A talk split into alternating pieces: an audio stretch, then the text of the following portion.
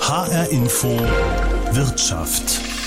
Der digitale Euro hat aus meiner Sicht eine ähnliche Bedeutung wie die Einführung des Online-Banking. Das ist so die Mondfahrt der späten 60er Jahre. Das haben wir jetzt im Geldwesen. Was wäre, wenn wir den 10-Euro-Schein einfach sagen können, wenn das und das passiert, bitte überweis dich selbst? In unserem digitalen Zeitalter könnte auch das Geld digitaler werden. Das liegt für viele auf der Hand. Und tatsächlich arbeitet die Europäische Zentralbank genau daran, an einem digitalen Euro. Sie führt die ersten Experimente durch, wobei überhaupt noch nicht entschieden ist, ob der digitale Euro jemals kommt. Doch was ist das genau? Ein digitaler Euro, was muss man sich darunter vorstellen? Welche Vor- und Nachteile würde er mit sich bringen? Darum geht es nun bei HR Info Wirtschaft. Mein Name ist Ursula Mayer. Der digitale Euro scheint eine Herzensangelegenheit von Christine Lagarde. Die Chefin der Europäischen Zentralbank setzt sich schon lange dafür ein. Vor einem Monat hat sie in einer Runde mit anderen Zentralbankern erklärt, If it is cheaper, faster, more secure for the users, wenn der digitale Euro billiger, schneller und sicherer für die Nutzer ist, sollten wir das Projekt in Angriff nehmen. Auch wenn er zu einer größeren finanziellen Autonomie der Eurozone beiträgt und grenzüberschreitende Zahlungen erleichtert.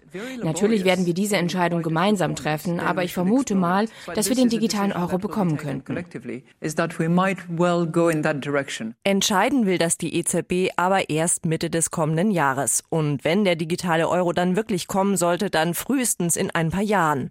Er soll Euroscheine und Euromünzen auch nicht ersetzen, sondern nur ergänzen, betont Lagarde immer wieder. Warum die Zentralbank überhaupt über digitales Geld nachdenkt? Wir richten uns hauptsächlich danach, wie die Europäer am liebsten bezahlen wollen und wollen ihnen das auch ermöglichen. Denn es ist klar, dass die Menschen in einigen europäischen Ländern Bargeld immer weniger nutzen und bargeldloses Bezahlen immer beliebter wird. Die Corona-Pandemie hat das noch beschleunigt. Die EZB hat zu dem Thema gerade erst eine Studie herausgebracht. Ergebnis, im vergangenen Jahr haben haben Menschen in der Eurozone an der Ladenkasse bei jedem vierten Mal mit Karte gezahlt. Die kamen drei Jahre zuvor dagegen noch deutlich seltener zum Einsatz, nämlich nur bei jedem fünften Mal. Und die Leute zahlen nicht nur immer häufiger bargeldlos mit Karte, sondern auch kontaktlos, also ohne die Karte in ein Kartenlesegerät hineinzustecken. Gerade jetzt in der Corona-Pandemie halten das viele für hygienischer.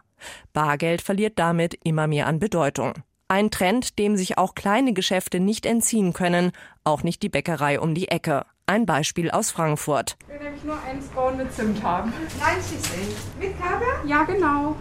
Vor der Verkaufstheke steht Katrin, freut sich auf ihr Frühstück frisch vom Bäcker. Um es zu bezahlen, hält die Frankfurter Erzieherin nur schnell ihre Bankkarte hin, zahlt quasi mit einem Wisch fertig. Ich finde super, dass es möglich ist, weil ich morgens immer mein Kleingeld zusammenkratzen muss und eigentlich nie Bargeld dabei habe und immer für die Bäckerei wirklich Bargeld abhebe.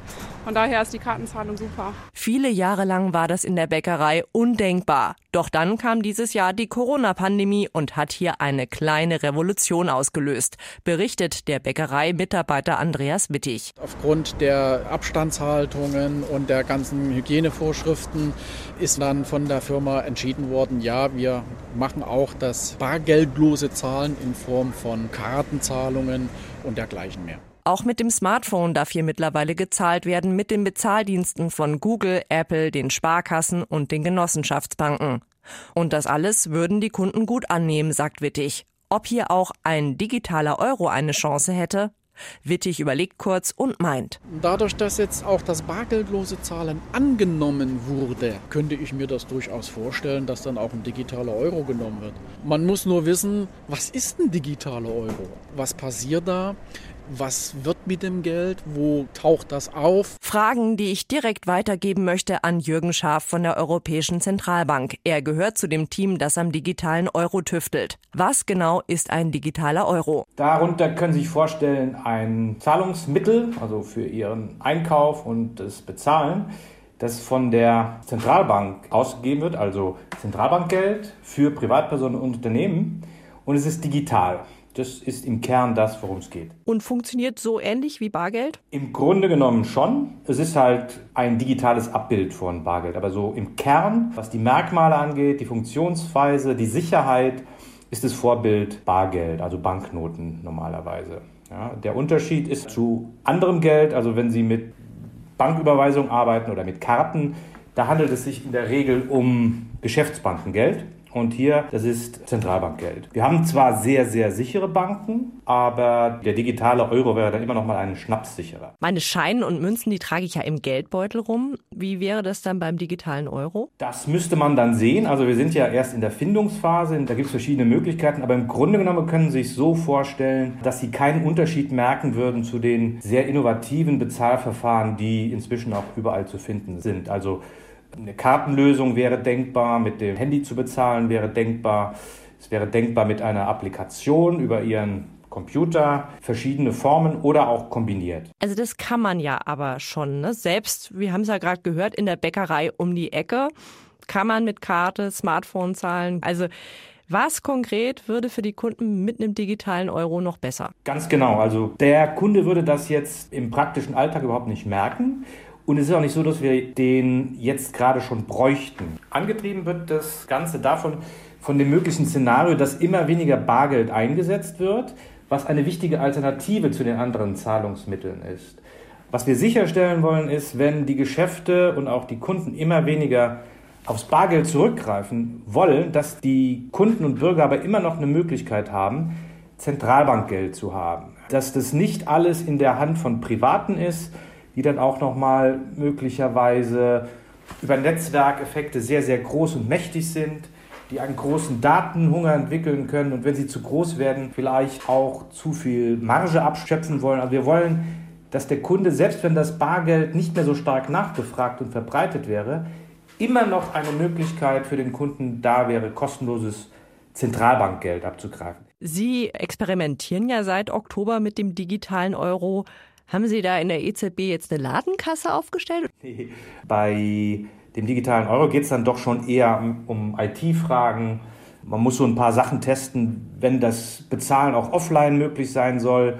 Wir reden hier ja über ganz große Mengen von Transaktionen, die, die müssen sicher laufen. Detailliert kann ich Ihnen dazu jetzt nicht sagen. Es sind vor allen Dingen Experimente im IT-Bereich, also mit Computern, Rechnerleistung etc. Das wird getestet. Ist das so eine kleine Revolution eigentlich und sind Sie auch froh dabei zu sein? Ist das für Sie auch was Besonderes? Ja klar, also das ist, das ist so die, die Mondfahrt, wenn Sie so wollen, der, der späten 60er Jahre. Das haben wir jetzt im Geldwesen. Das ist sehr innovativ, das ist super dynamisch und spannend. Es geht darum, die Balance zu wahren, das, was Geld immer ausgemacht hat, also das Vertrauen von Seiten der Zentralbank sicherzustellen, Wert sicherzustellen und das dann in einer ganz innovativen und neuen Form. Das ist super spannend. Sagt Jürgen Scharf zum Projekt Digitaler Euro. Halten wir noch mal fest. Dieser digitale Euro hätte für uns Verbraucher den zentralen Vorteil, er könnte verhindern, dass wir alle beim bargeldlosen Bezahlen zu abhängig werden von privaten internationalen Großkonzernen, vor allem aus den USA. Firmen wie Visa, Mastercard, Google, Apple, PayPal, Facebook. Und wie das Bezahlen mit dem digitalen Euro in Zukunft funktionieren könnte, wird bereits getestet bei Traktoren. Ja, bei Traktoren. Sie als Landwirt steigen in ein Fahrzeug und je nachdem, für was Sie das Fahrzeug nutzen und wie Sie das Fahrzeug nutzen, wenn Sie einen Schneepflug an dem Traktor verbauen oder wenn Sie einen Flug am Traktor verbauen für das Feld, je nachdem wird der Einsatz auch abgerechnet. Wenn wir jetzt eine Situation haben, Sie steigen in den Traktor im Werk, fahren mit diesem Traktor von dem Werk zu dem Feld, dann zahlen Sie weniger, weil Sie natürlich nur eine Transportfahrt haben und das Fahrzeug weniger ausgelastet ist, als wenn Sie dann wirklich ins Feld einbiegen, in dem Feld dann das Fahrzeug nutzen, also mit dem Flug dann dementsprechend das Feld bestellen erzählt Maximilian Forster, der Mitgründer eines Startups der Finanzbranche, das sich mit automatisierten Zahlungen beschäftigt. Heißt also, je stärker der Traktor beim Einsatz abgenutzt wird, desto höher fällt diese Rechnung aus.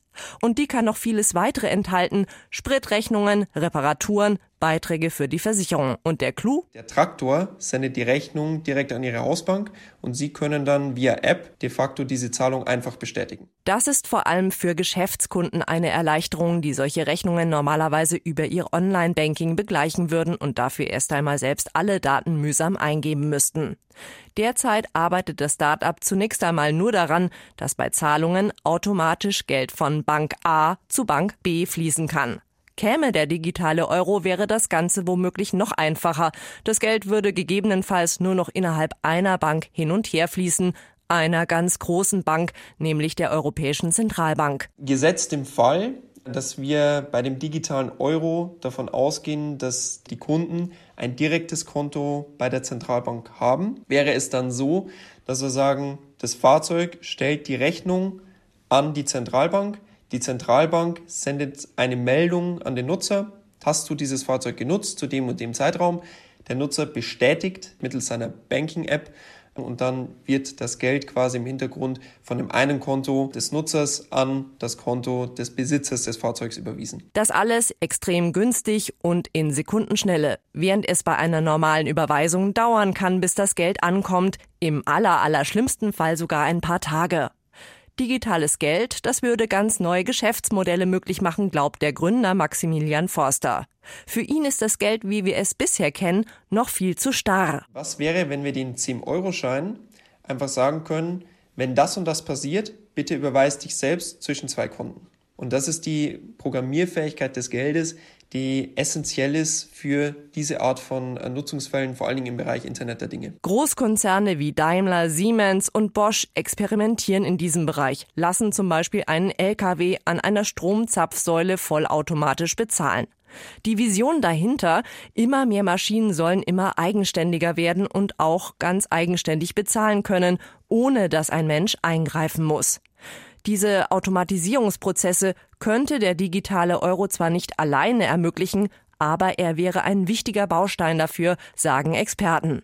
Doch bis er kommt, dürfte es Jahre dauern, wenn überhaupt. Warum? Ich frage nach bei einem, der es wissen muss, Burkhard Balz, Mitglied im Vorstand der Bundesbank. Er sitzt mit im Expertenteam der EZB, das über den digitalen Euro berät. Herr Balz, Warum dauert es so lange, bis überhaupt erstmal eine Entscheidung fällt, ob wir einen digitalen Euro bekommen? Bei einem Thema mit solch weitreichenden potenziellen Auswirkungen geht selbstverständlich Gründlichkeit vor Schnelligkeit. Wir betreten hier Neuland. Es gibt keine Erfahrungswerte aus anderen Währungsräumen und daher benötigt eine sorgfältige Analyse und Diskussion auch eine gewisse Zeit. Um es klar zu sagen, ein digitaler Euro muss so ausgestaltet werden, dass sich keine negativen Einflüsse auf Geldpolitik, Finanzstabilität und auch die Kreditversorgung ergeben. Können Sie das noch mal ein bisschen genauer beschreiben, was denn eigentlich da die größten Auswirkungen wären? Die Auswirkungen eines digitalen Euros hängen natürlich vor allen Dingen von der Ausgestaltung ab. Und dazu gehört zum Beispiel ein Thema wie eine mögliche Verzinsung. Hier besteht die Gefahr, dass digitales Zentralbankgeld Einlagen bei Geschäftsbanken ersetzt und das könnte natürlich das gegenwärtige Bankensystem völlig verändern. Aber es ist doch und, gut, wenn die Leute Zinsen kriegen.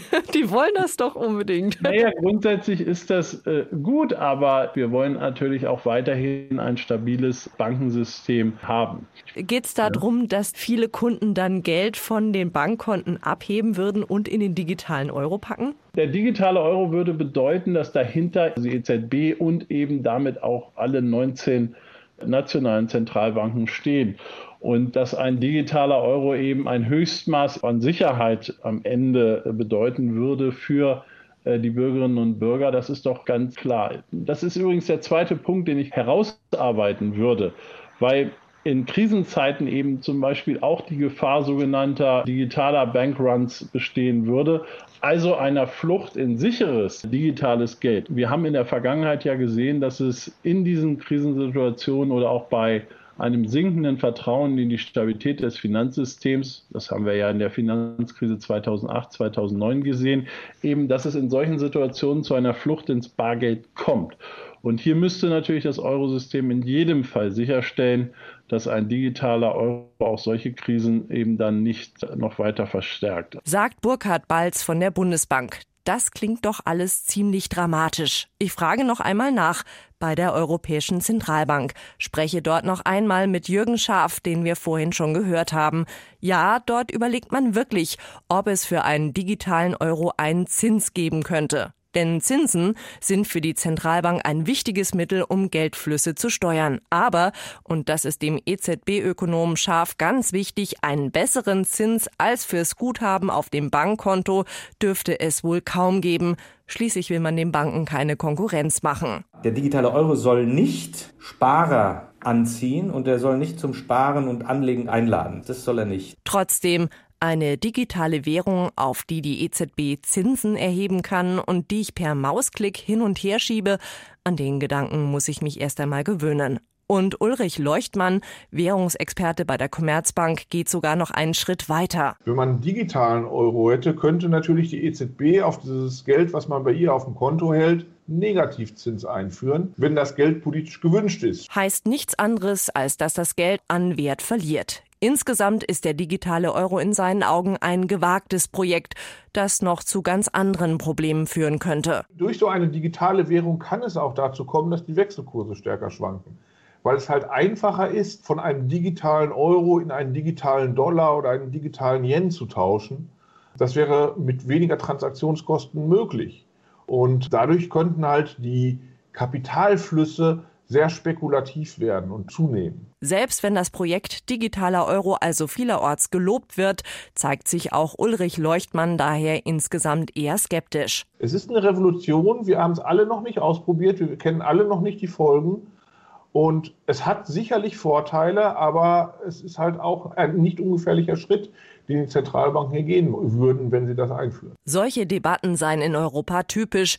Bedenkenträgerei an der Tagesordnung hält Philipp Sandner dagegen.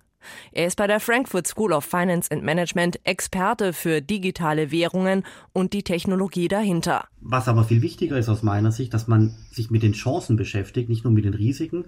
Und die Chancen sind vor allem dort, dass man den digitalen Euro brauchen wird, äh, damit die Industrie, also egal ob Produktion, Mobilität, also die gesamte europäische Industrie in der Lage ist, ein digitales Zahlungsmittel für ihre Produkte, für ihre Geschäftsprozesse und so weiter anwenden zu können. Und nun geht es darum, wer die technische Infrastruktur baut für die Währung der Zukunft. Diese Infrastruktur sollte aus Europa kommen, meint Sandner, aber es ist durchaus zu befürchten, dass man mal wieder einen der wesentlichen Trends für die nächsten 10, 20 Jahre verschläft. Fakt ist, dass in China die äh, Systeme, um die digitale Version des chinesischen Geldes abzubilden, schon relativ weit sind. Man hat dort Systeme schon live geschaltet, die, die die digitale Version der chinesischen Währung tragen und zwar auch schon Testtransaktionen durchführen für einige Millionen Menschen. Das heißt, es funktioniert.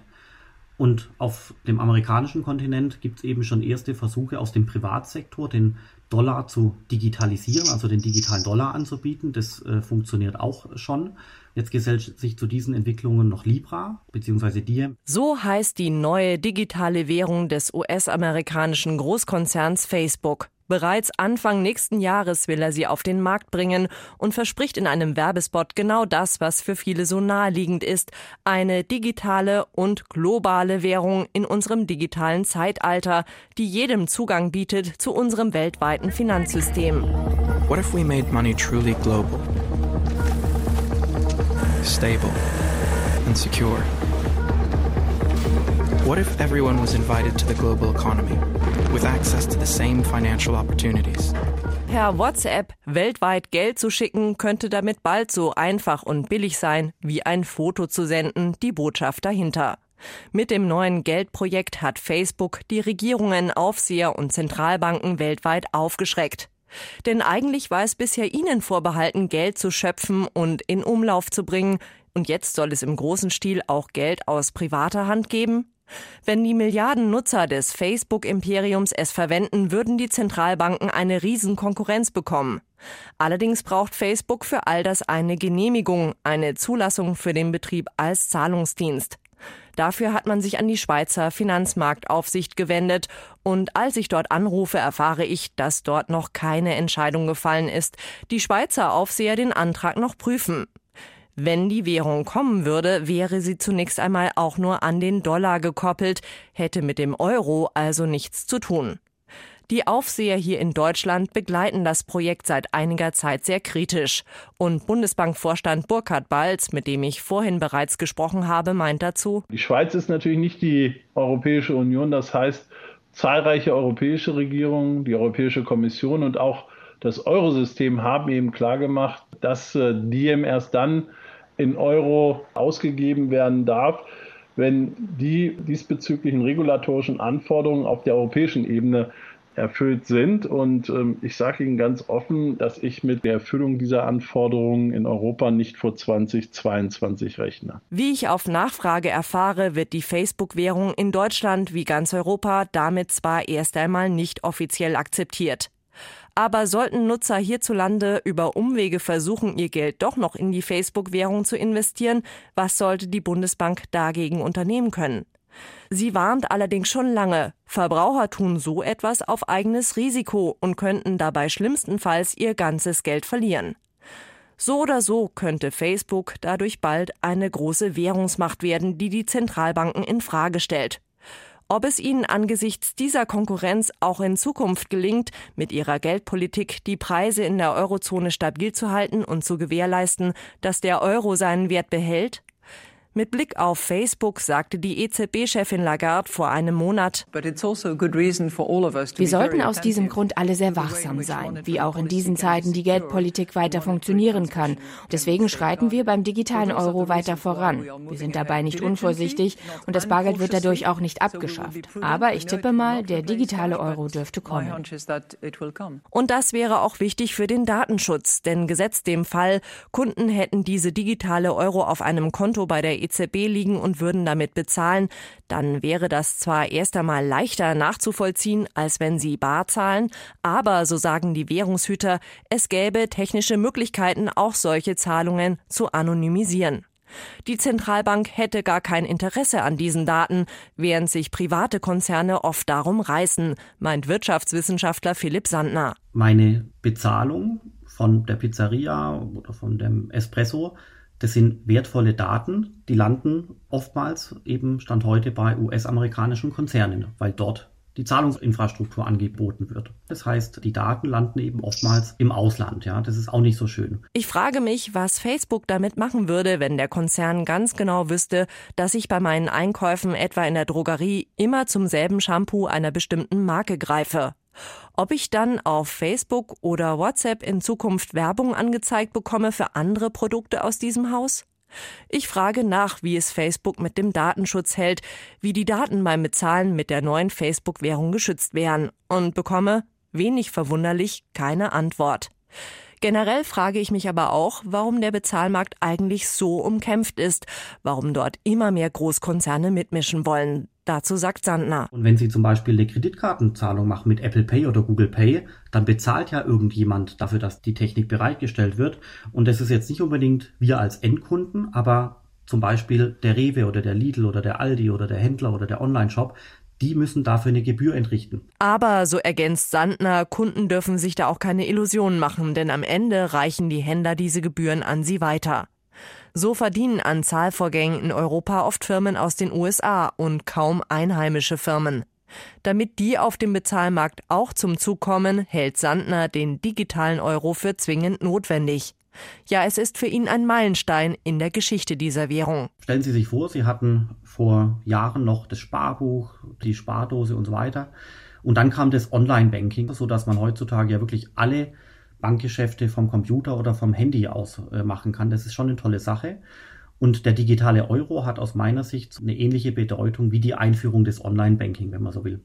Vor allem für die Wirtschaft, vor allem für die Industrie, glaube ich, dass der digitale Euro ein ganz entscheidender Baustein ist für die nächste Runde der digitalen Transformation. Er würde aus Sicht des Ökonomen generell neue Geschäftsmodelle ermöglichen und so zu mehr Wirtschaftswachstum und mehr Jobs in Europa führen.